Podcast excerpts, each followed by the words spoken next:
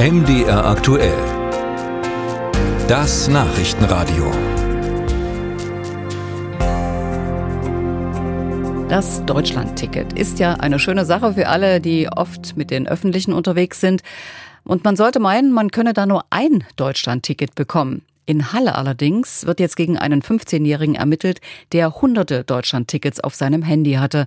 Er soll mit dem Verkauf einen hohen Schaden angerichtet haben. Zu den Hintergründen Ulrike Köhler. Ein 15-Jähriger sitzt in einem Zug, wird vom Schaffner kontrolliert, zeigt ein Deutschland-Ticket auf seinem Handy vor. Allerdings, das Ticket ist nicht auf seinen Namen ausgestellt. Deshalb informiert der Zugbegleiter die Bundespolizei, die das Telefon des Teenagers inspiziert. Romy Gürtler von der Bundespolizeiinspektion Magdeburg. Bei einer weiteren Einsichtnahme in das Telefon konnten wir dann mehrere hundert dieser Deutschland-Tickets wiederum mit anderen Personalien feststellen. Die Ermittler vermuten, dass der junge Mann diese Tickets verkauft hat. Deshalb wurde am Mittwoch in Halle die Wohnung der Eltern durchsucht. 20 Beamte der Bundespolizei waren im Einsatz. Wir haben eine Vielzahl an Beweismitteln gefunden, unter anderem elektronische Speichermedien, mehrere Telefone und SIM-Karten, ganz viele Dokumente, die jetzt entsprechend ausgewertet werden. Und als Zufallsfund wurde in der Wohnung tatsächlich auch eine Schreckschusspistole, ein Schlagstock und ein Einhandmesser aufgefunden und natürlich auch sichergestellt und mitgenommen. Bei der Staatsanwaltschaft Halle läuft ein Ermittlungsverfahren gegen den 15-Jährigen, unter anderem wegen Betrugs und des Ausspähens von Daten. Denn der Jugendliche hat mit falschen Identitäten die 49-Euro-Tickets organisiert.